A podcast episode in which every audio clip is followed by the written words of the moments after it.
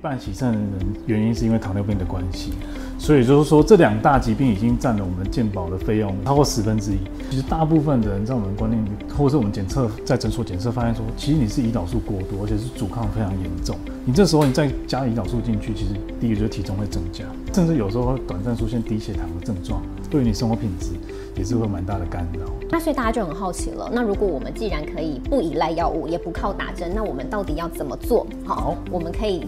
轻松控制血糖，一起聊健康，天天要健康。大家好，我是易君，又到了每周三晚上一起关心你我健康的时候了。今天题目太重要了，我们来聊的是国人的新国病，那就是糖尿病。糖尿病已经是国人十大死因当中的其中一个疾病，排名第五名嘛。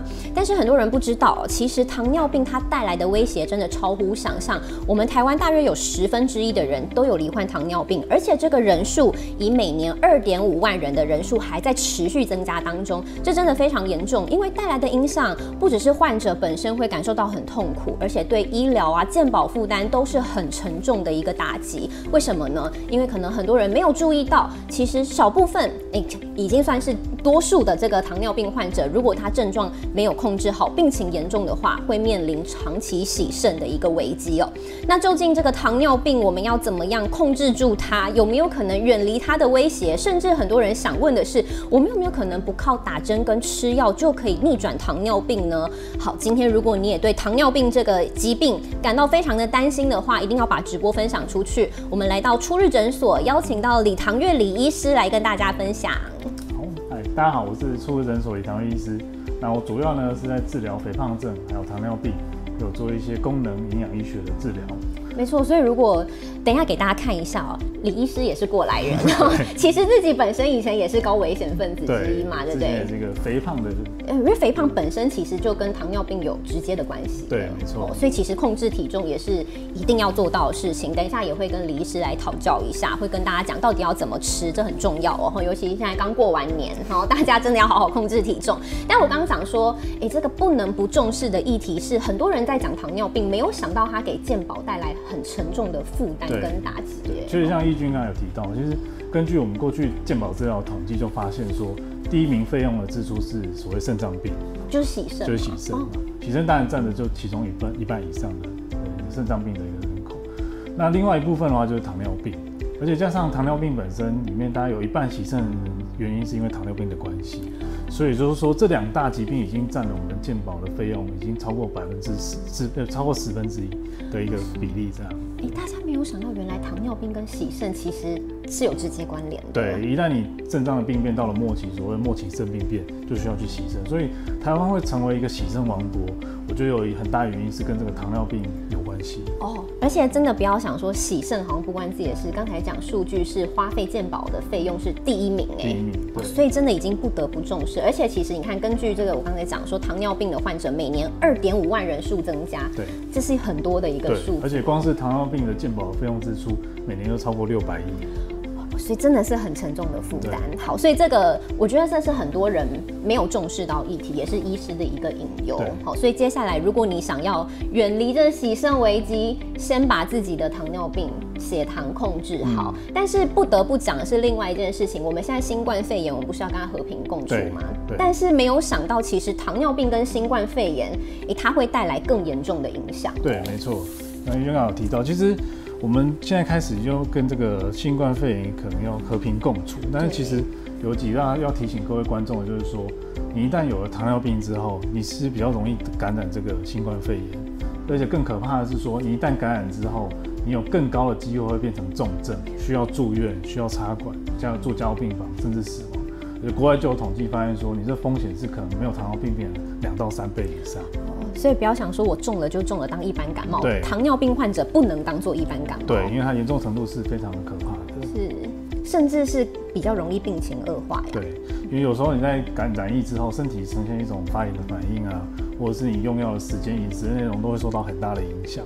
甚至很多我们发现说，有些糖尿病的病患刚才提到，有些肾脏病的共病，甚至有一些心血管的问题、血脂肪的问题。这些种种的共病都会造成你染疫之后会变得比较严重，而且病情恶化速度会更快，血糖更难控制。所谓这个病情恶化，指的是染疫本身的病情，还是糖尿病本身的病情？同时都会恶化，同时都会恶化。对。所以很多的并发症啊，有可能就在你染疫之后就爆发了。对，确实有研究发现说，你一旦感染这糖尿病的时候，你的感染这个新冠肺炎的时候，你是比较严重的一些反应的话，其实你往后就有更高的机会诱发这个糖尿病。哦，所以看到第三点是诱，就是你本身你认为你是。没事的，你是健康的人，没有想到染疫之后怎么突然间变糖尿病患者？对，因为有些原因是说，也许这些新冠肺炎这病毒也会攻击到我们胰岛的分泌的细胞。那另一方面，我们也在这一两年防疫期间观察到一个现象，就是说肥胖的人是越来越多。大家防疫期间应该都胖了好几公斤，真的。所以肥胖这件事情本身就是跟糖尿病是直接直接关系的。所以一旦你肥胖之后，或者在你居家隔离期间、确诊期间，你饮食上又非常的没办法去注意它。你可能一不小心体重增加太多，糖尿病跟随就同时出现。或者是其实会不会有些人本身就已经有糖尿病，但他不自知，结果染疫之后才说，哎，原来我是糖尿病。对，可能染疫这件事情对身体是一个很大的压力，这样就诱发出这个血糖的问题。那这样子看起来，糖尿病会不会已经变成一个长新冠了？对，因为在我们其实，在我们健保署的资料统计也有发现说，第一名当然是一些呼吸道症状，包括嗅觉、味觉的改变；第二名是脑部的一些认知的作用，像脑雾的问题。那其实第三常见就是所谓的第二型的糖尿病。所以它比例不低，比例不低。所以真的，你看我们要跟新冠肺炎和平共处，但是很多你如果在这个糖尿病威胁之下是非同小可的。很多如果你自己是高危险族群，你就不能把它只是当做一般感冒来看待了。那其实应该把它列成一个长新冠，我们需要去注意的一大的重点。哦，真的，大家不得不重视。哎哎，今天真的是刷新观念，因为很真很多在讲到糖尿病的时候，没有想到原来跟洗肾，然后甚至跟新冠肺炎引发的这些严重的后遗症是有关系的。哦，那。其实很多人讲到糖尿病，好多的年轻人都会觉得这应该是中老年人的专利吧，对不对？是不是跟自己没有关系？但其实，医师你自己遇过最年轻的人是几岁？之前在诊间就有一个二十二岁一个年轻的女生，这么年轻，二十二岁，她大学刚毕业，对呀，对，她毕业，她就是有一个严重肥胖的问题来寻求我们减重的协助，这样。那其实我那时候刚进诊就有观察到她身上皱褶就有一些黑黑的地方，皱褶处，脖子的地方有黑黑的色色素沉淀。那再来就是说，他有提到他过去经常会有那种泌尿道的感染，而且他月经也是比较不规则，甚至有时候月经没来。对，那结果经过我们检测之后，发现其实他确诊就是一个糖尿病，还有多囊性卵巢问题。所以现在糖尿病在我们整间很多肥胖的客户身上，其实。就蛮常就遇到，甚至都是一些很年轻的一些肥胖的客户。所以基本上只要是肥胖的，可以说他们有很高的几率都是糖尿病患者。对，甚至我们统计之后发现说，有百分之九十以上的糖尿病患者其实都是肥胖的。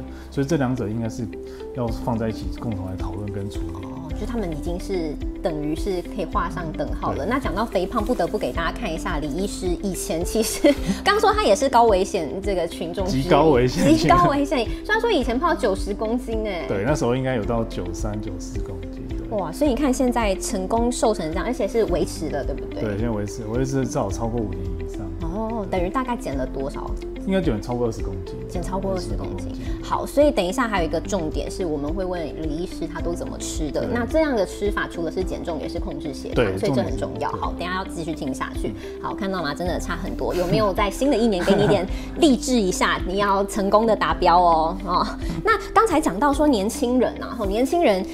不能把它不能想说只是老年人专利，那其实你看很多人不自知，的确是很多人不自知的，对不对？我们先看一下有哪一些症状。好，其实我们常看到一些糖尿病的症状，大致上就像最多人大家的说法就是吃多、喝多、尿多啊，甚至有一些莫名其妙体重忽然下降一二十公斤这等等。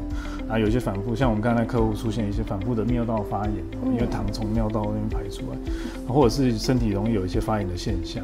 那比较严重的一点，甚至会造成一些眼睛神经的病变啊，你就觉得视力模糊。去眼科检查之后，发现啊，原来是已经长时间糖尿病没有处理、没有控制，造成一个视网膜的病变这样。啊，当然有些也是因为皮肤皱褶处会变黑。不过这些症状不见得是都会同时出现在我们。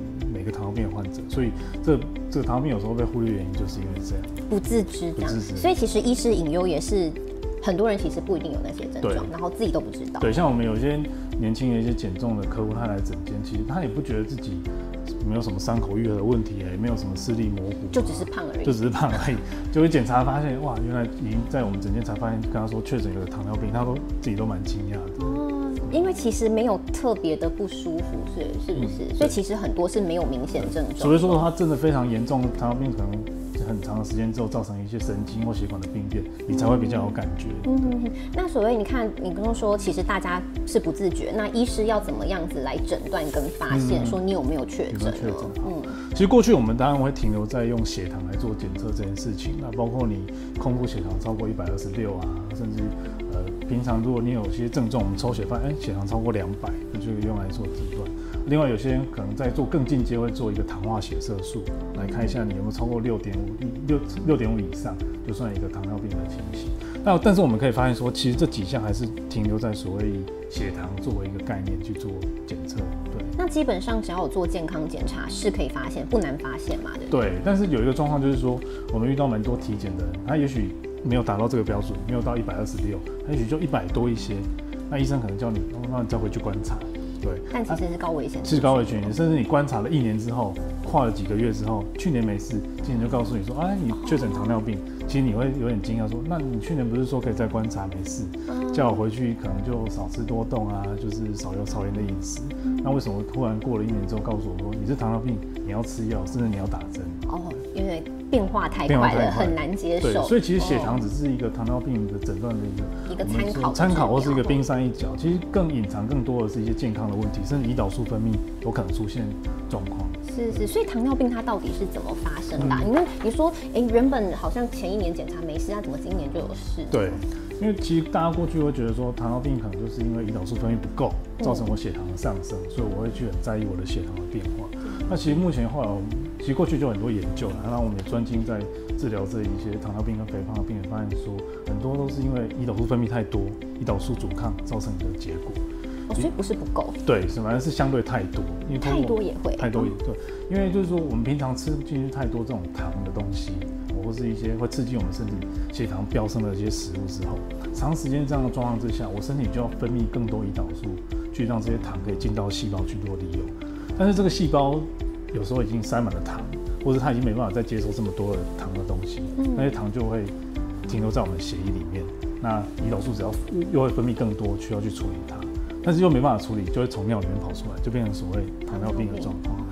子，你刚刚说胰岛素太多了，那这时候他还打针去打胰岛素，那不就让病情更加重了？对，就是有的时候你还是要透过一些检测，像我们诊所就会协助我们客户去验验看，说说血糖以外，到底胰岛素现在分泌是处于哪一个阶段？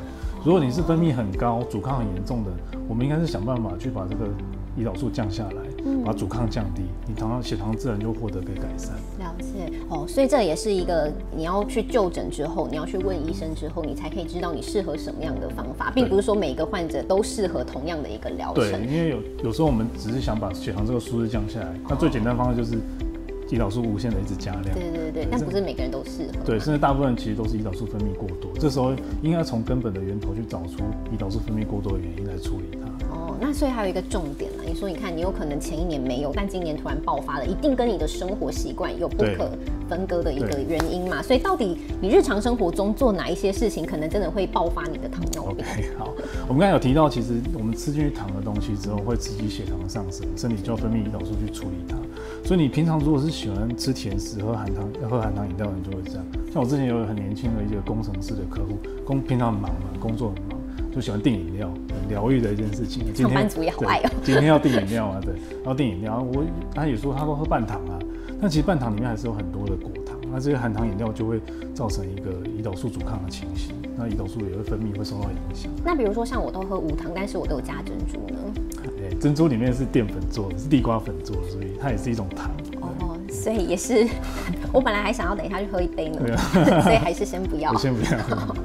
然后你看，爱吃精致淀粉，大家都爱吃。对，因为精致淀粉一样也是刺激我们的，就是胰岛素的上升，然后血糖会有一些震荡跟变化，其实就比较不好。而且精致的淀粉就是说它吸收的。跟你去吃一些原型的食物就会不太一样，吸收会更快，而且血糖飙升的状况会更严重。也跟大家解释一下精致淀粉是例如哪一些？像面面面包，它是用面粉去做；面条一样也是面粉做。蛋糕啊，蛋糕类都是，已经是甜甜点类都是。对，这些都是一些很精致的淀粉，就比较尽量不要碰它。哎，觉得心好痛啊。对，因为甚至我们一些门诊一些糖尿病病人，他自己都不知道这些东西对他血糖的影响这么大。对。结果他有时候我们帮他做一些血糖的监测，吃了之后血糖一下就飙到两三百，甚至三四百以上，他就说哦，原来我不能再吃这个东西，因为对，因为这个在过去也许我们就一二十年下来都习惯这种饮食的方式，我们就不知道没有察觉到说这个东西对我们身体影响是这么大。心情疗愈了，但身体不开心，真的就是病从口入哈。然后带高油脂食物啊，那青菜纤维质摄取不够。对，像一些油脂也是一些比较不好的油脂啊，会让身体发炎的油脂，像大豆油啊、葵花油、花生油这一些油炸的食物，都是一些不好的油脂，会造成身体的发炎的反应，都尽量去避免它。对，那纤维质也是一样，其实纤维质会帮助我们一个糖分的代谢会有关系。那再来就是，嗯。你应该知道，现其实我们肠道有一些肠道菌，你要这些肠道菌比较健康，你要供给它一些食物。那纤维其实就是肠道菌的一个食物的来源，所以你可以把它们养得好好的，你当然肠道健康，血糖会比较稳定。哦，所以就是在养你的肠胃道，哦，帮助，因为你这边人人体有百分之七十的这免疫细胞都是在肠道里面，所以就是要养好它来，所以这样跟糖尿病也是有关。对，它参与我们身体所代谢的一些反应。哇，这个好多上班族也是，睡眠不足、压力大，对。刚才看到我那个肥胖的过去，大概很大原因就是跟那个压力跟跟当当时在工医院工作的时候，其实时间会拉的蛮长的。那压力大，用什么方式最好解决呢？就是吃，所以就无限的胖起来。对，就是将近有一半以上会用吃来发泄自己的压力。那越吃，压力不见得会减少，但是体重一定会。增加，增加，真的好，真的就不管怎么都是病从口入啦。然后包括运动量太少，那这整体看下来呢，应该是国人非常明嗯明显的，大家都很容易做到的事情。对，几乎每个人多少都会符合个一两两三项一两项。所以你看刚才我们讲说，每嗯全台湾大概两百万人，十分之一嘛，恐怕数字是不只是这样。对，实际上有人去做过调查，也也许有另一半的人没有被发现出来，也许他只是血糖稍微异常。那没有去做过更进一步的检查，包括像胰岛素的检测，他没有发现说其实自己胰岛素分泌已经出了问题。哦，所以其实都已经身体有些慢性发炎而不自知了。很多人可能都已经是高危险族群了。如果你刚才也做到那些，你都是高危险族群，包括我们在座各位，真的要小心一点哈，摄影大哥要小心一点啊。那最重要的是说，哎，很重要的，刚才人我们在讲说，如果得了糖尿病，大家最怕的事情就是刚才讲打针嘛，吃药嘛。对，我会不会一被确诊？说哇天哪，糖尿病，大家瞬间这个五雷轰顶的，就是我要一辈子靠打针过活了吗？哦，真的有需要这样吗？所以其实要不要打针、打胰岛素这件事情，是我相信所大家确诊糖尿病最关心的问题，是不是要打一辈子？是不是要依赖这个针？没有这个针，我是不是就就这个血糖没办法去处理？那我们可以把它做一个分类啊，因为当然如果你是低型糖尿病，就是你本身没办法分泌胰岛素的。然后胰岛素就是你的救命神药，就其实胰岛素当初发明出来就帮助最多就是低型，对，因为低型糖尿病也许以前他活不过十几岁就对，但这一这一百年来胰岛素就帮助很多低型糖尿病的病人可以顺利的。越活越久，存活了因为它所以这个就是先天性的，先天性的。对，那第二型就比较像是后天的。那第二型就我刚我们一直强调说，其实大部分的人在我们观念，或者是我们检测在诊所检测发现说，其实你是胰岛素过多，而且是阻抗非常严重。你这时候你再加胰岛素进去，其实第一个就是体重会增加。其实有研究去做统计，会发现说，其实你打完胰岛素后体重增加，对你生活品质是受到蛮多影响的，甚至有些体重太重啊，卧床啊，会压出一些伤口来。而再就是会，甚至有时候会短暂出现低血糖的症状，对于你生活品质也是会蛮大的干扰。对，所以并不是每一个人都是适用同一种。对，那的确有可能是有机会是可以不靠打针跟吃药。对对，就应该找出你为什么会胰岛素阻抗、胰岛素过多的一个原因来做处理。是，那所以大家就很好奇了。那如果我们既然可以不依赖药物，也不靠打针，那我们到底要怎么做？好，我们可以轻松控制血糖。那先提醒一下观众朋友，其实我们在做这胰岛，在做糖尿病的治疗的时候，应该要先去了解一下自己胰岛素分泌的状况。那不见得说每个人都不需不不需要用药，也也不需要打针，应该先跟医生讨论看，目前到底是你处于哪一个阶段。是。那知道你的状况之后，我们才针对你的状况有一个完整的策略。那我先列举一些比较常见或是可以适合大家，就算你没有糖尿病，你也要去做预防，可以参考的地方。第一个就是说。尽量不要，就应该说完全不要吃一些让你血糖会飙升的食。高 GI 是不是？对，那高 GI 像你讲，高 GI 是其中。但另外就是我们发现，其实很多人对糖的耐受定耐受度是比你想象中还要差。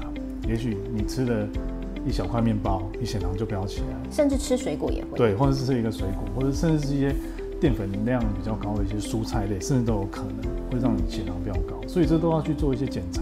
像我们都会帮病人做长时间血糖的监测，他就发现说，哦，原来我吃了这东西之后血糖飙这么高，我就不要再去碰它。所以这个是蛮重要的。但是自己日常是感受不出来的，但其实已经变化很快。对，但日常常见当然就是淀粉类，它是血糖飙升会最明显。再来就是蛋白质，再是脂肪，脂肪就几乎不会有太明显的反应。对，所以淀粉类东西都要特别小心。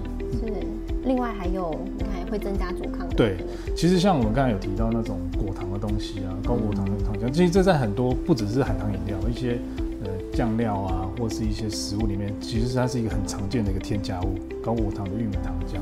那这个其实就研究说，喝进去之后啊，吃到身体里面，它会增加一个呃脂肪的一个在堆积在我们的肝脏。那一旦肝脏有脂肪肝的话，胰岛素阻抗会变严重，甚至进一步就会造成一个糖尿病的状况。哦，所以脂肪肝跟糖尿病居然也有关？对，有关系。这个是已经有很多论文跟学术都证实这件事情。好吧，台湾罹患脂肪肝的人也是偏多。很多，其实大部分肥胖人也都有脂肪肝，所以我们就把它全部都连在一起。全部都连在一起，那什么什么疾病都跟糖尿病有关系。对，跟糖尿病。还有必要营养素像是哪一些？其实有一些营养素是可以增加那个我们胰岛素的敏感啊，包括镁啊、锌啊、铬这些东西都有。那像刚刚我们提到饮食中的纤维其实蛮重要的，它其实是。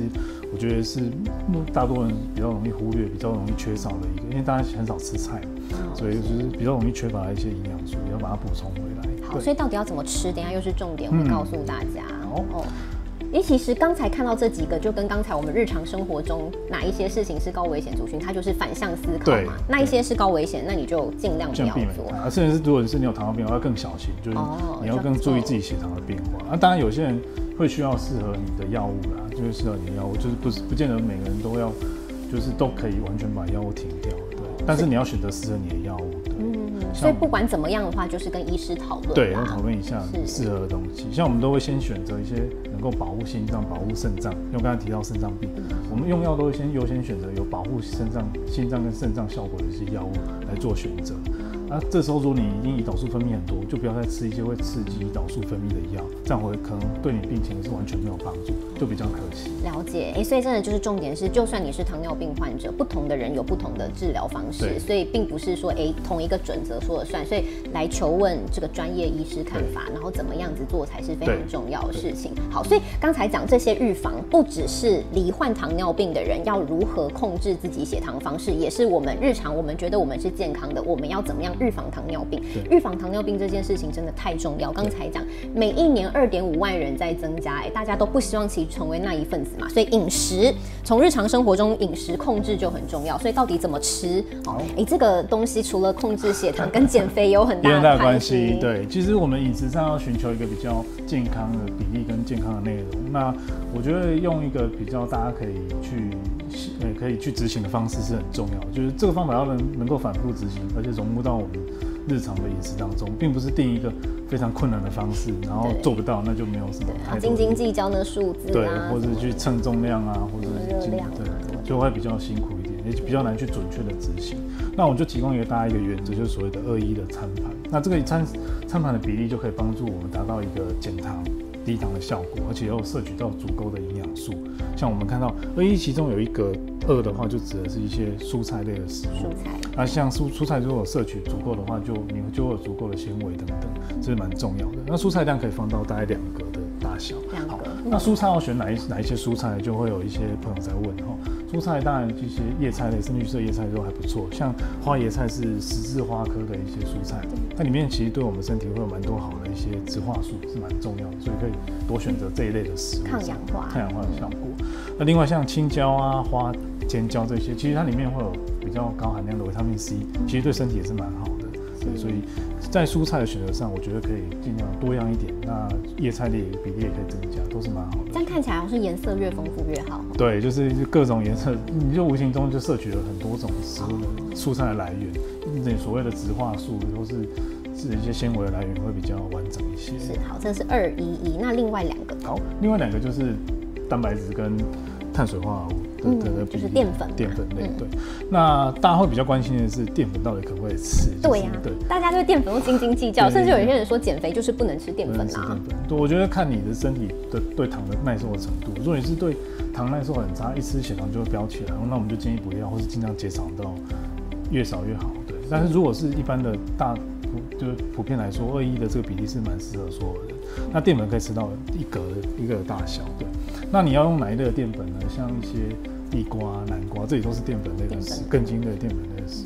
那另外就是饭的话，有些人会吃像五谷饭、糙米饭，或是白饭，这些都是一些淀粉的来源。对，白饭也是 OK 的。其实如果你把比例控制好，你说要吃白饭跟紫米饭或者什么黑米，就是相对上影响就不会那么小。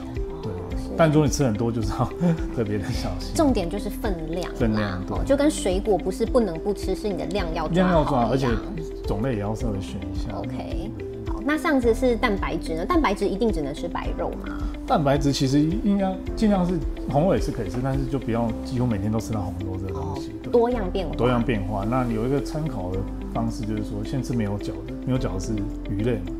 海鱼类是算是优蛮优质的蛋白，虾子那些其实都是蛮优质的蛋白来源。那两只脚就是鸡、鸡、鸡鸭，对两只，特别是鸡，那在台湾吃鸡肉人人口算比较高一些的。对，鸡肉，因为爸爸妈妈比较喜欢去菜市场比较便宜好买。比较 没错，就是两只脚的。那四只脚就是猪肉、牛肉这一些，可以先把它像特别红肉可以也可以吃，也是有一些营养素在里面，那可以把它放在比较后面或者量比较少一点点。哦，就是。